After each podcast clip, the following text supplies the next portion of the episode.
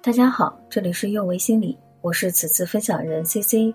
今天我想和大家分享的主题是阳光型抑郁。前段时间我在《他乡挺好》的电视剧热播，光听名字可能以为是青春狗血剧，或者是都市爱情片，可剧情一经播出，豆瓣打出了八点三的高分，并且有很多的公众号都在热推。排除商业互捧，更多的是这部剧设计的情节，可以在短短的几帧之间，让人产生很强的代入感。第一次关注到他，并产生想要追下去的念头，是除了他贴近生活化以外，便是关于晶晶的自杀。光从片段来看，她是一个阳光快乐的女孩，脸上总是带着笑容，只要朋友需要，就像召唤神龙一样，召唤一声便会出现。不同的是。他不需要集齐七龙珠，你可能会有疑问：就这样阳光的一个人，为什么会选择在自己生日当天自杀？明明他已盛装打扮，明明他已经答应了朋友的聚会。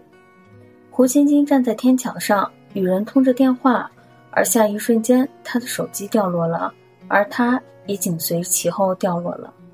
大多数人看到这一幕，可能都会说：就这么小的一点事。何必呢？生命多可贵，没了就再也没了。手机掉了，捡起来就好；坏了，换一台就好。何必那么极端？可是你不知道，这可能只是一个导火索，是压死骆驼的最后一根稻草罢了。乔西成说：“胡晶晶，我想你了。”而我看到这样的胡晶晶，最先联想到的便是阳光型抑郁。百度上说，阳光型抑郁。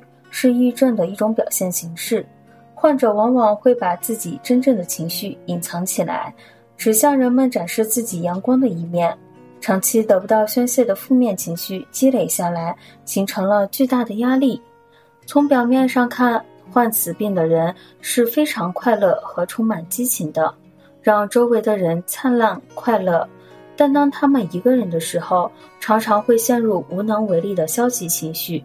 思维也变得迟缓。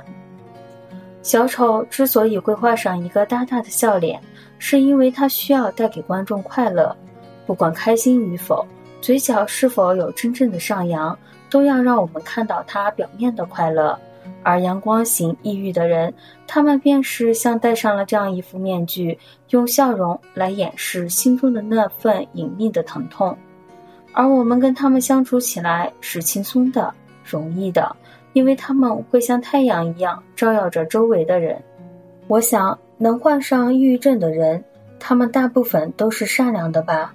哪怕自己已经被生活压得喘不上气了，也不忍心看到别人受伤、难过，所以便独自默默地承担着一切。这不是因为他们傻，只是因为他们太懂得这背后的艰辛了。记得曾在知乎上看到一个人这么形容抑郁症，他说：“抑郁症是孤独者的灵魂，当他看到你的情绪低落的时候，便会来陪伴你、安慰你，但是他没有想到自己也充满了满满的负能量，反而适得其反，就是人们常常说的好心办了坏事。”在此，我们不去衡量他的好坏，只是想要分享出去。让更多的人知道它的存在。其实，抑郁的人他们都不太容易与人敞开心扉，不是因为他们不屑开口，只是因为他们不懂得去表示和发泄自己的情绪。但是，他们的内心其实还是渴望能有一份依靠。所以在他们给我们带来快乐的同时，也让我们成为他们心灵背后那棵可以依靠的大树吧。如果有一天，你看到身边的小太阳在转身的瞬间突然收敛了笑容，请你抱抱他，问问他你怎么了，需要跟我聊聊吗？又如果有人明明想要跟你说话，却又欲言又止，那么也请你可以暂时停下你手头的工作，听听他们想说什么。有些时候，这些不经意的举动会挽救一条生命。如果你恰巧需要。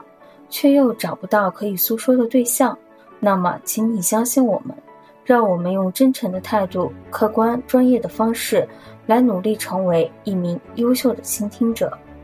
这里是幼为心理，我是 C C。虽然我们只是心理学界的一棵小树苗，但是我们努力做到我们的最好，用真诚的态度、客观专业的方式，向每一个愿意关注我们的人分享一切你想知道，而我们又恰好了解的心理学知识。你要永远记得，不管你在哪里，世界和我陪伴着你。